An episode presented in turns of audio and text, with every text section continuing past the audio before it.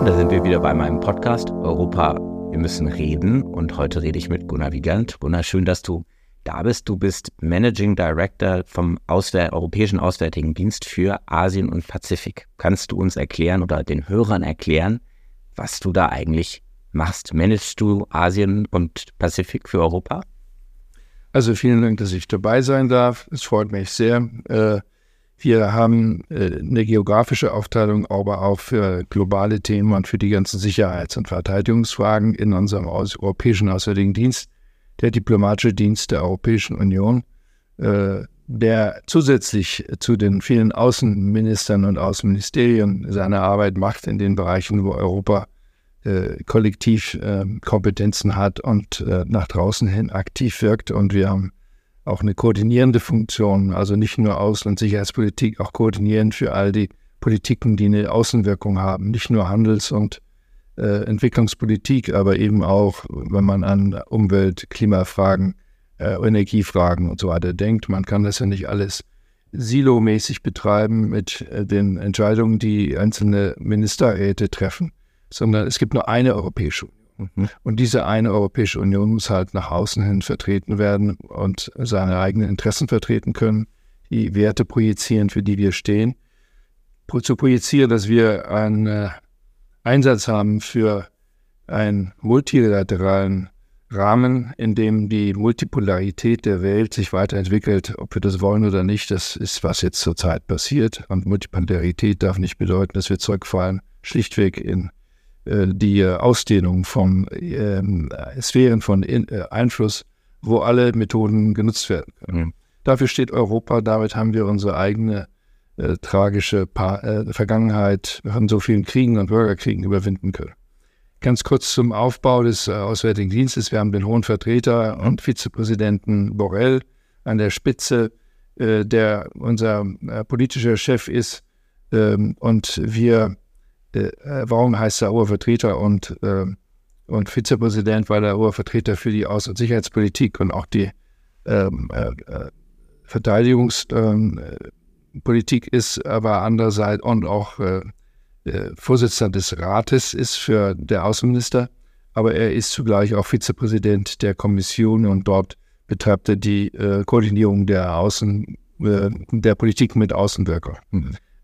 unser Dienst ist ein Dienst, der weder dem Ratssekretariat angehört noch der Kommission. Viele von uns waren vorher in der Kommission, einige von uns waren vorher im Ratssekretariat, aber 40 Prozent unserer Mitarbeiter sind Kollegen aus den nationalen äh, Auswärtigen Diensten, aus den nationalen Diplomatien. Und das wechselt immer, die können maximal acht Jahre bei uns dabei sein. Äh, und äh, wir äh, machen diese gemeinsame Anstrengung zwischen den verschiedenen europäischen Institutionen und äh, den nationalen Ministerien. Wir äh, arbeiten zu, sind ein Dienst, der dem Rat und der Kommission äh, zur Seite steht äh, und die Außenarbeit betreibt. Das heißt, wir haben ein großes Netz von Außenvertretungen, die nennen wir Delegationen. In meinem Bereich zum Beispiel, ich habe die Verantwortung für die Beziehung zu 41 Staaten und mhm. Territorien von Afghanistan bis zu den pazifischen Inseln, von äh, der Mongolei bis nach Neuseeland. Und da haben wir 27 Vertretungen, also 27 äh, Botschafter. Und das ist schon mal ziemlich viel. Und da sind äh, einige, da sind die größten und bevölkerungsreichsten Staaten dabei. Und da sind auch die kleinsten dabei. Da sind die reichsten und da sind auch die ärmsten mit dabei. Ist alles also dabei. Und das muss halt gepflegt werden, ob das sich um Verhandlungen über Rahmenabkommen handelt, die die Gesamtbeziehung regeln ob das äh, die vielen Gipfel sind, die wir mit den strategischen Partnern dort haben, die Ministertreffen. Wir haben wir gemeinsame Ausschüsse mit praktisch jedem Land in der Region, wo wir dann durch alle Politikbereiche durchgehen. Aber wir bringen immer alles zusammen. Wir sind die äh, Föderateur, wir sind die, ähm, äh, diejenigen, die als sowohl äh, alles zusammenbringen müssen, äh, denn man kann nicht in einem Politikbereich Gas geben, aber in einem Politikbereich auf die Bremse treten, wenn das vielleicht zu ganz äh, äh, schwierigen Folgen dann führt. Äh, und auf der anderen Seite sind wir auch der Catalyzer. Wir sind, wir stoßen viel an, äh, damit die Europäische Union, die sich sehr gerne mit sich selbst immer beschäftigt, mhm. davon wisst ihr auch viel im Parlament hier, damit man vor allem den Blick nach draußen frei bekommt mhm. und auch auf die Wünsche, Anliegen, äh, Notwendigkeiten von Partnern eingeht, aber auch klare rote Linien aufzurecht, wie es für Europa nicht weitergehen kann. Wir haben, das ist eine total spannende Arbeit und wir schauen da, glaube ich, ähm, gleich noch gemeinsam noch tiefer ein. Aber ähm, lass uns vielleicht mal starten. Du hast gesagt, manche kommen aus der Kommission, du kommst auch ursprünglich aus der Kommission. 1990 habe hab ich gerade äh, erfahren, hast du angefangen, ähm, zum Thema der Wiedervereinigung damals für die Kommission äh, zu arbeiten. 1990, äh, da bin ich geboren. Äh, das heißt, so einen langen Zeitraum ähm, machst du jetzt an verschiedenen Stellen ähm, äh, in der Außenpolitik, der europäischen Außenpolitik. Ähm, Politik, kannst du das vielleicht mal, mal darstellen, welche verschiedenen Bereiche du äh, betreut hast in dieser Zeit und vielleicht auch, was du daraus mitnimmst jetzt für die aktuellen Diskussionen? Ja, gerne. Also ursprünglich bin ich äh, Thinktanker und war im europäisch-lateinamerikanischen Bereich tätig in Madrid. Und danach war ich mehrere Jahre in der Naumann Stiftung zuständig für unsere Europapolitik und den transatlantischen äh, Dialog äh, und war damals dann schon konfrontiert äh, mit der äh, plötzlichen Öffnung im Osten und habe viel äh, gemacht, äh, um Kontakte herzustellen mit Liberalen, die aus dem Untergrund kamen und plötzlich äh, dort sehr prominente, äh, nicht nur Parteiführer, sondern teilweise auch Premierminister oder Präsidenten wurden und dann auch in die europäische Politik halt gingen. Zum Beispiel ein gewisser Donald Tusk, mhm. äh, aber auch ein Viktor Orban gehörte dazu mhm. in der Zeit. Ähm, wir haben, für mich war das dann irgendwann der Wunsch, dass man eben nicht nur für eine äh, äh, Ausrichtung und im Rahmen der informellen äh, Kontakte arbeitet, sondern dass ich an der Politikgestaltung mitwirken möchte für Europa.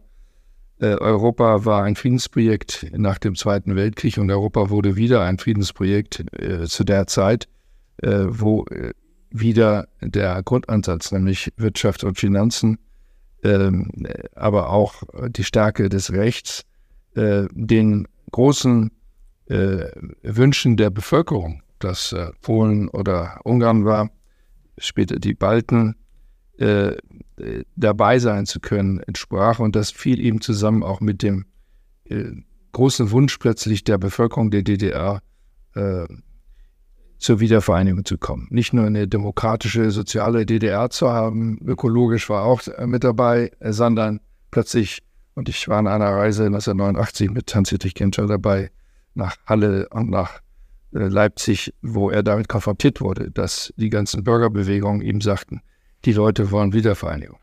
Äh, die wollen jetzt nicht nur das haben, was wofür gekämpft haben. Äh, das ging dann sehr viel schneller als gedacht. Ich wurde eingestellt im Juni äh, 1990. Ich weiß nicht, ob du da schon geboren warst. Äh, nee. Und äh, ich wurde eingesetzt in die bis dato sehr schläfrige Abteilung für die Beziehungen mit den Ländern des Rates für gegenseitige Wirtschaftshilfe, RGW, Comic-Con besser bekannt, also auch die Warschauer Paktstaaten. Mhm. Und äh, da, wir hatten gar keine Beziehung mit diesem Rat, obwohl es ja auch eine Wirtschaftsvereinigung war. Und wir hatten auch praktisch keine gegenseitigen Beziehungen mit den Ländern des sozialistischen Blocks. Da hatte ich halt die Kollegen, die plötzlich alle immer aktiver werden mussten. Hm.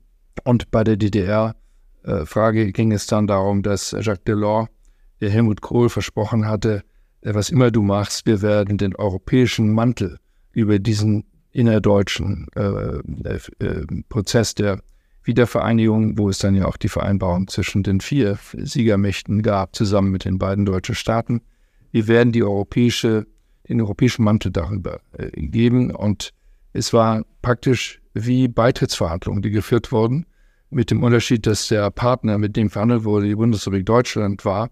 Und daneben saß dann die DDR, saßen die DDR-Vertreter. Die haben nur technische Hilfe gegeben den Vertretern der Bundesrepublik Deutschland in meinem Bereich, also Außenwirtschaftsbereich, hatte ich dann äh, einen stellvertretenden Außenhandelsminister der DDR, der mir zugeordnet war über mehrere Wochen. Ich bekam 1587 Außenhandelsverträge der DDR, die im sozialistischen Block im Detail festgelegt haben im Rahmen der Fünfjahresplanung, was wohin geschickt wird. Und da haben wir dann Übergangsregelungen äh, ähm, äh, beschlossen in Europa, dass all diese Güter, die planmäßig vorgesehen war, zollfrei in das Beitrittsgebiet kommen konnten, bis zur Vollendung des Binnenmarktes, das war 1992. Das wurde mehrfach verlängert, also es war eine Lebenslinie für viele äh, Unternehmen im Osten Deutschlands. Musste dann dort aber auch ursprungsbegründend weiterverarbeitet werden, wenn es weiter verbracht werden sollte in andere Teile der EU. Und äh, da in dem Bereich war ich dann schon im Kontakt auch mit der Sowjetunion und mit vielen anderen Handelspartnern der DDR. Die Deutschen sagten immer Vertrauensschutz, kein Problem. Und ich musste mal sagen, Handelskompetenz ist jetzt mit der EU und eine Übergangszeit könnt ihr die Sachen noch verbringen äh, dorthin. Aber das war ein großartiger Einstieg, weil ich ähm, kennengelernt habe, wie schnell und wie gut die Kommission handeln kann, wenn sie handeln muss. Wenn es eine historische Notwendigkeit gibt, wenn es eine konkrete Notwendigkeit gibt. Wir haben das später gesehen, ob das Terroranschläge waren oder die Pandemie äh, oder Energiesicherheit oder jetzt der Krieg mit ähm, der Ukraine. Europa kann handeln. Nicht immer so wie vorgesehen in den Verträgen, äh, aber man schafft es doch zur Lösung zu kommen. Aber Europa braucht immer einen gewissen Druck, damit es äh, vorangeht. Ja, absolut. Und das ist ja jetzt auch das, wo vielleicht auf diese Zeit, wenn man da jetzt zurückschaut, damals nehme ich an, eine unglaubliche Aufbruchsstimmung, ja, auch die, die Osterweiterung, die dann äh, äh später äh, auch kam. Jetzt haben wir so eine Lage, wo wir vielleicht so ein bisschen in der Welt wieder das Gefühl haben, kommen wir in alte Zeiten zurück, wo das Recht des Stärkeren wieder äh, eine Rolle spielt, mit, dem, mit der Aggression Russlands auf die Ukraine, äh, wo wir ganz neue äh, Player haben, die ja auch in deinem Bereich sind, starke äh, Spieler wie, wie China zum Beispiel.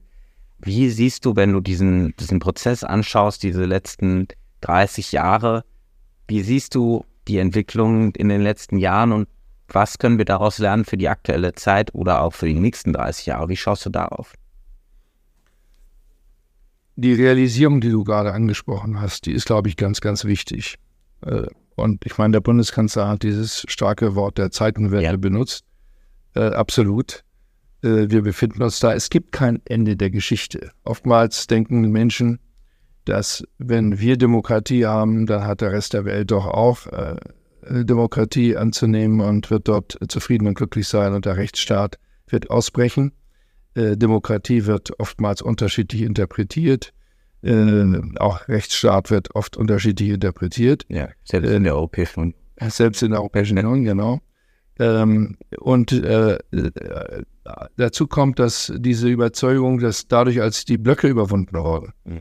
äh, und einige Leute haben dann von der unipolaren Welt gesprochen, mhm was ja nichts anderes bedeutet, als dass ein System gewonnen hat und dass die USA die unumstrittene Führungsmacht sind. Ja. Äh, dass diese Annahme, die es vielleicht gegeben hat in den 90er Jahren und im Beginn der 2000er, äh, die können wir auf jeden Fall äh, einer Gesch Geschichtsphase zuschreiben, aber es ist nicht der Zustand, in dem wir uns jetzt befinden. Ja. Wir sind in einem Zustand intensives, intensiven Wettbewerbs, äh, wo äh, alle Mittel genutzt werden äh, um auch den Einfluss nach draußen äh, zu projizieren.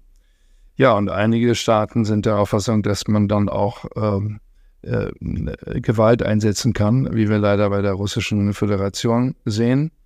Ähm, die äh, Unterstützung für die UN-Charta, äh, die geben alle Staaten ab, äh, aber oftmals wird es unter sehr unterschiedlich interpretiert.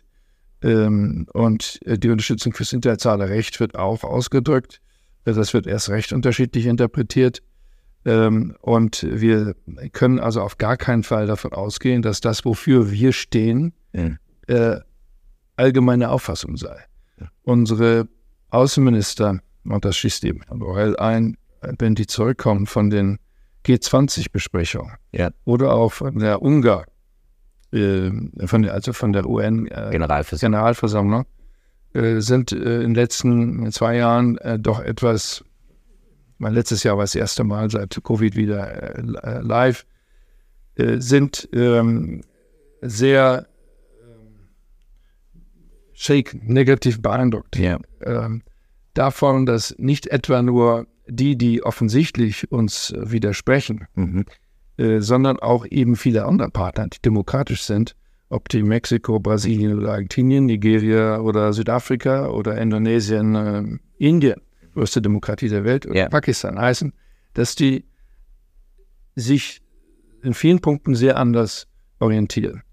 Und wir müssen. Du hast da neulich mal von den Swing States äh, gesprochen in Bezug auf diese äh, Länder, ne? dass die so ja. ein bisschen, dass sie sich nicht deutlich zu, zum Beispiel zu den liberalen westlichen Demokratien sortieren, sondern irgendwo ihren Weg dazwischen ähm, suchen. Ne? Ja, und das nutzen die äh, nutzen gewisse andere Länder und hier würde ich sagen, allen voran China sehr stark aus. Ähm, da treffen anti-westliche antikoloniale äh, Grundmotivationen äh, auf, ähm, auf Opposition gegen unsere starke moralische Entrüstung in einem konkreten Fall, der uns unmittelbar betrifft, nämlich Krieg next door, Krieg ja. in unserer Nachbarschaft. Vier unserer Mitgliedstaaten haben gemeinsame Grenzen mit der Ukraine. Und ich glaube, es ist sehr, sehr, sehr wichtig für die Selbstfindung Europas, all, auch als äh, äh, äh, auch als äh, Partei aufzutreten, die äh, weiß, dass Hartbauermittel eingesetzt werden können, müssen in gewissen Fällen. Äh, dass äh, diese EU, die zu Anstrengungen in der Lage ist, von denen sie selber nicht wusste, dass sie das könnte, äh, hat uns sehr viel mehr Achtung gebracht bedeutet aber nicht, dass die klare Gedankenführung, die wir haben zu dieser Frage, so geteilt wird voneinander. Die sagen zum Beispiel, warum interessiert euch dieser Konflikt so stark, als wir diesen oder jenen Krieg bei uns in der Nachbarschaft hatten? Da hat sich Europa gar nicht groß äh, engagiert. Mhm. Äh, das hören wir also oft. Oder warum seht ihr nicht stärker die globalen negativen äh, Einflüsse, die diese große Krise und dieser Krieg hat? Ja.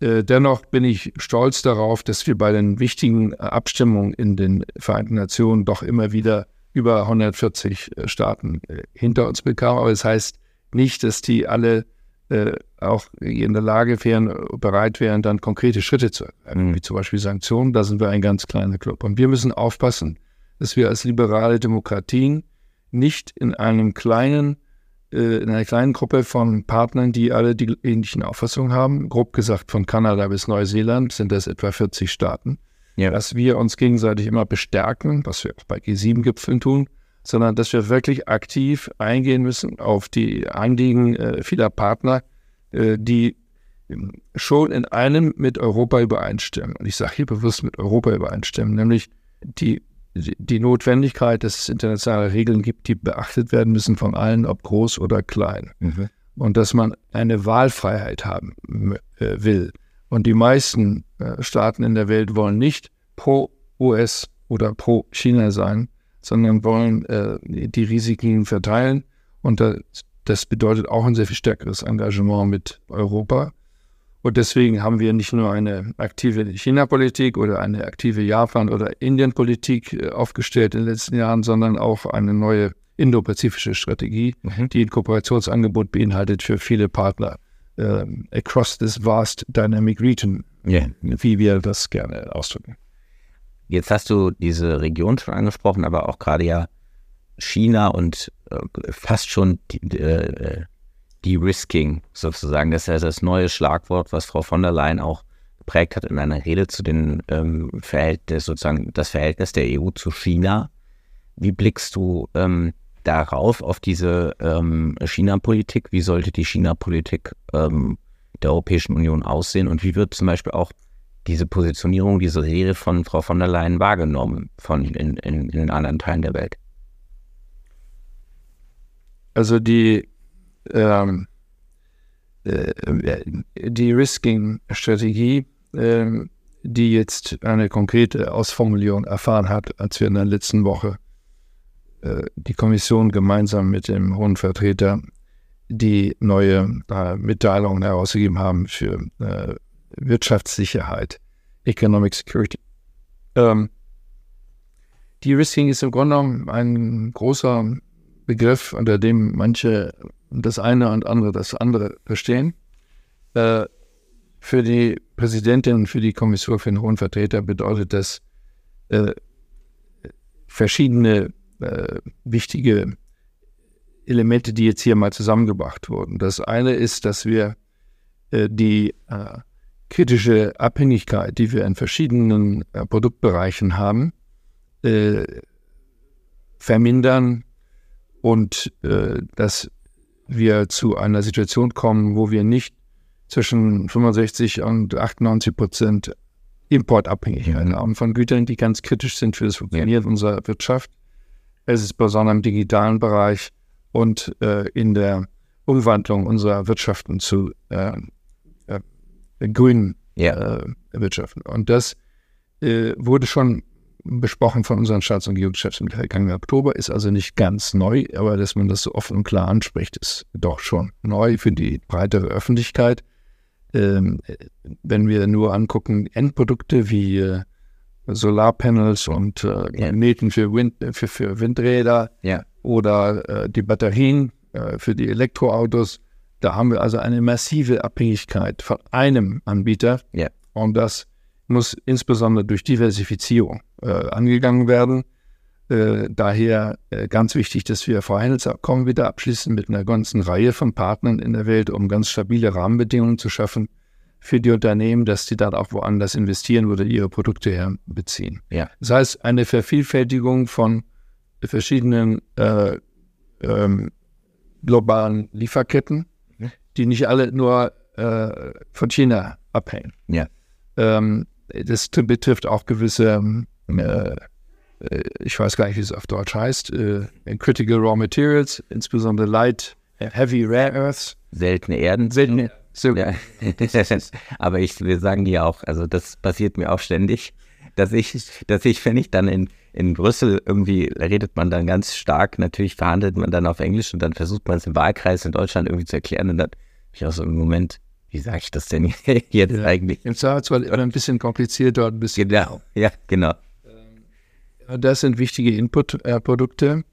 Ähm, und da gibt es eben Partner, ob die Mongolei oder Chile heißen, Argentinien oder, äh, oder Kongo, äh, mit denen wir vielleicht nicht so intensive Beziehungen zu unterhalten. Also diese Diversifizierung ist ganz wichtig. Das ist der erste Schritt. Äh, da geht es um Import. Der zweite Schritt ist die äh, und das anerkennen die Chinesen auch, die sagen zwar immer dann, was heißt denn das, Dependence und so weiter, ihr habt doch nie ein Problem gehabt. Mhm. Und dann werden, und dann verweisen halt unsere Politiker äh, zu Recht auf die starke Abhängigkeit von Russland. Und da wissen insbesondere die Deutschen viel darüber im Energiebereich. Mhm. Und ähm, äh, wie wir da sehr plötzlich dann massiv uns haben äh, entfernen müssen von dieser ja. starken Abhängigkeit. Aber da war eben ein Weltmarkt, auf den man äh, zurückgreifen konnte und Norwegen und USA zuerst, Katar ja. und andere danach. Äh, das ist ein Beispiel. Der zweite Bereich ist die Frage der, äh, ja, muss man so nennen, der Reindustrialisierung äh, Europas.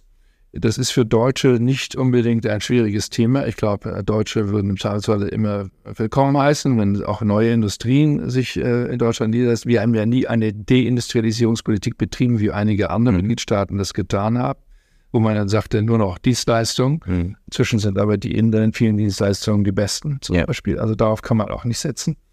Äh, wir müssen eine vielfältige Industrie haben, um nicht in Situationen zu kommen, wie zum Beispiel während der Pandemie, dass wir total abhängen von einem Anbieter.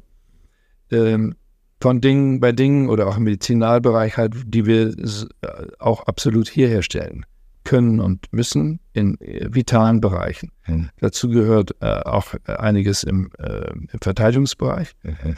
Äh, und dazu gehört ähm, eben auch einiges, was, was äh, Green und Digital angeht.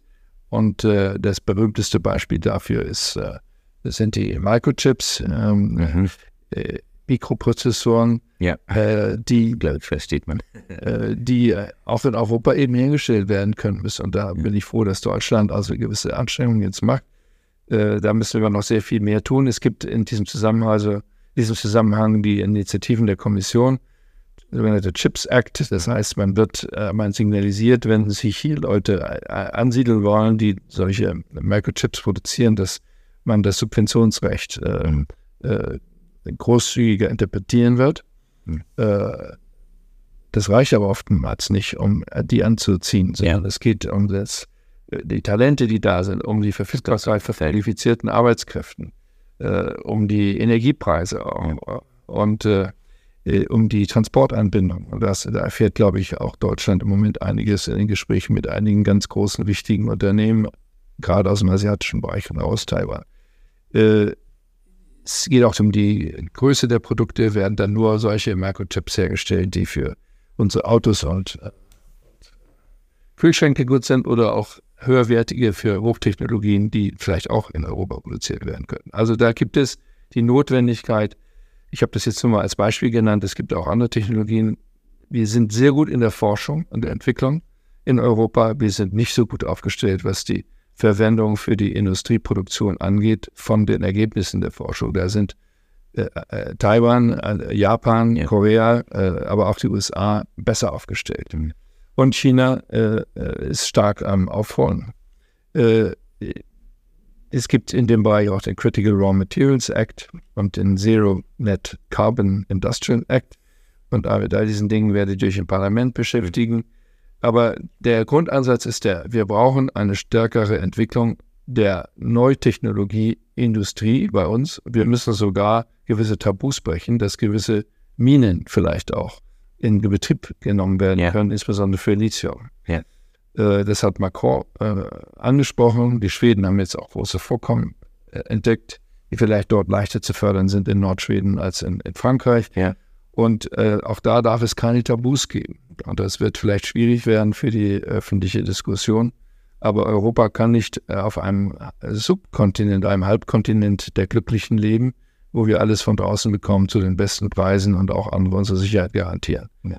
Der dritte Punkt ist jetzt, und das ist das der kritische neue Punkt, der mit der Mitteilung äh, von letzter Woche auch angesprochen wurde und wo es Vorschläge konkreter ähm, Art geben wird, was die Gesetzgebung angeht. Was schicken wir nach draußen? Das heißt Exportkontrolle und das heißt äh, Investitionskontrolle, was Investitionen draußen angeht.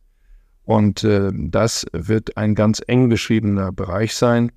Wir wollen auf jeden Fall dort WTO, also Welthandelsorganisation, kompatibel vorgehen. Das heißt, nicht auf ein Land bezogen, das kann auf verschiedene Länder angewendet werden äh, und, äh, äh, und ähm, äh, wenige Technologien. Das Entscheidende ist, ob das für Sicherheitszwecke eingesetzt wird, also für militärische Zwecke oder, der Zweck, oder die Zwecke der Unterdrückung im Rahmen des eigenen Landes. Das sind neue Aspekte, das gefällt unseren chinesischen Partnern nicht. Da befürchten sie, dass das protektionistisch eingesetzt werden könnte oder dass es eingesetzt werden könnte für einen weiteren Ansatz, nämlich dass man die technologische Entwicklung der Volksrepublik China verlangsamen will. Ein äh, Politikmotiv, was sehr stark in der US-Debatte verwendet wird und was für uns Europäer nicht äh, annehmbar ist. Erstens, weil das nicht WTO-kompatibel ist, aber zweitens, weil es auch unserer Grundphilosophie äh, nicht entspricht. Äh, äh, Länder und Wirtschaften äh, kommen hoch und gehen wieder runter und es gibt keine reservierten Plätze. Hm. Äh, also es muss wirklich mit der Sicherheit verbunden werden und ich weise darauf hin, dass wir gegenüber China ein äh, Waffenembargo haben seit Jahrzehnten und einen Tiananmen-Aufstand. Ja. Dass wir auch Sanktionen im Cyberbereich haben, weil es ständig auch Cyberangriffe gibt. Ja. Das heißt also, die Sicherheitserwägungen sind nicht total neu. Es geht nur darum, diese anzuwenden auf gewisse hoch neue Technologien.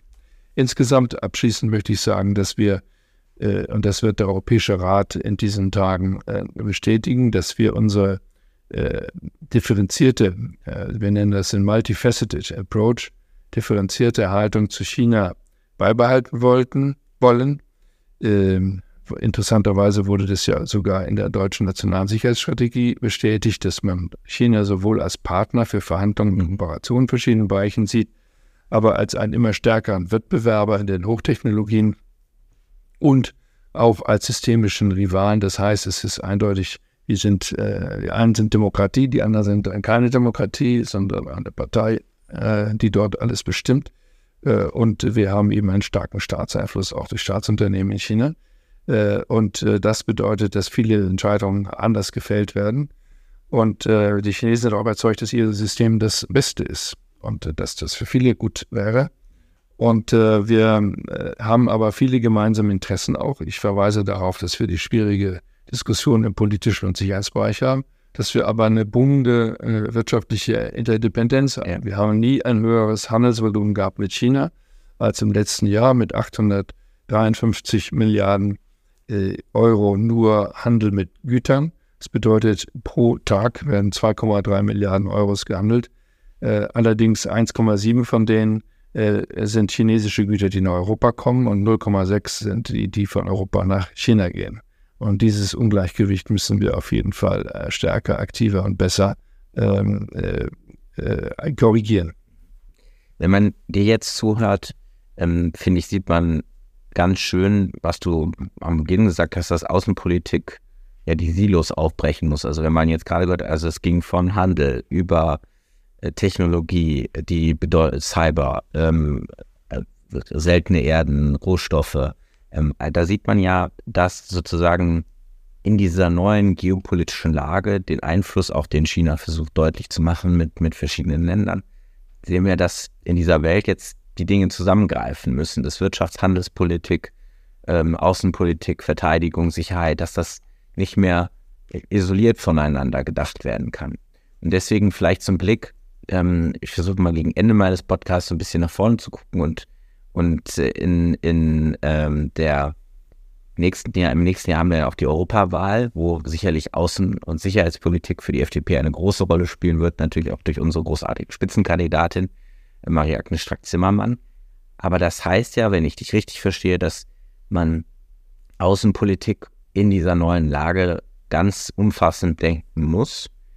Aber heißt das gleichzeitig auch, dass wir unsere Außenpolitik weiter neu organisieren müssen, was zum Beispiel auch institutionelle Fragen angeht, also Frage der Einstimmigkeit in der Außenpolitik, ähm, würdest du dir da auch weitere Schritte wünschen? Manche sprechen ja auch immer gerne von einem europäischen Außenminister irgendwann mal. Also wie würdest du sagen, was sind die Visionen, ähm, wenn du jetzt mal 30 Jahre nach vorne schaust, wo die Europäische Union dann in der Außenpolitik sein soll, wie sie dann aufgestellt sein wird?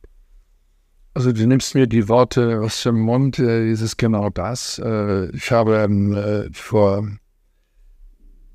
ich, ich, werde in wenigen Monaten aus meinem Dienst ausscheiden, äh, äh aus Altersgründen. Und äh, ich habe bei der Verabschiedung von den Kollegen, aber auch von meinem Chef, meinem politischen Chef, übrigens auch meiner früheren politischen Chefin, Frau Mogherini, äh, die beide viel beigetragen haben zu einer sehr viel äh, aktiveren und sehr viel globaler ausgerichteten Außen- und Sicherheitspolitik der EU.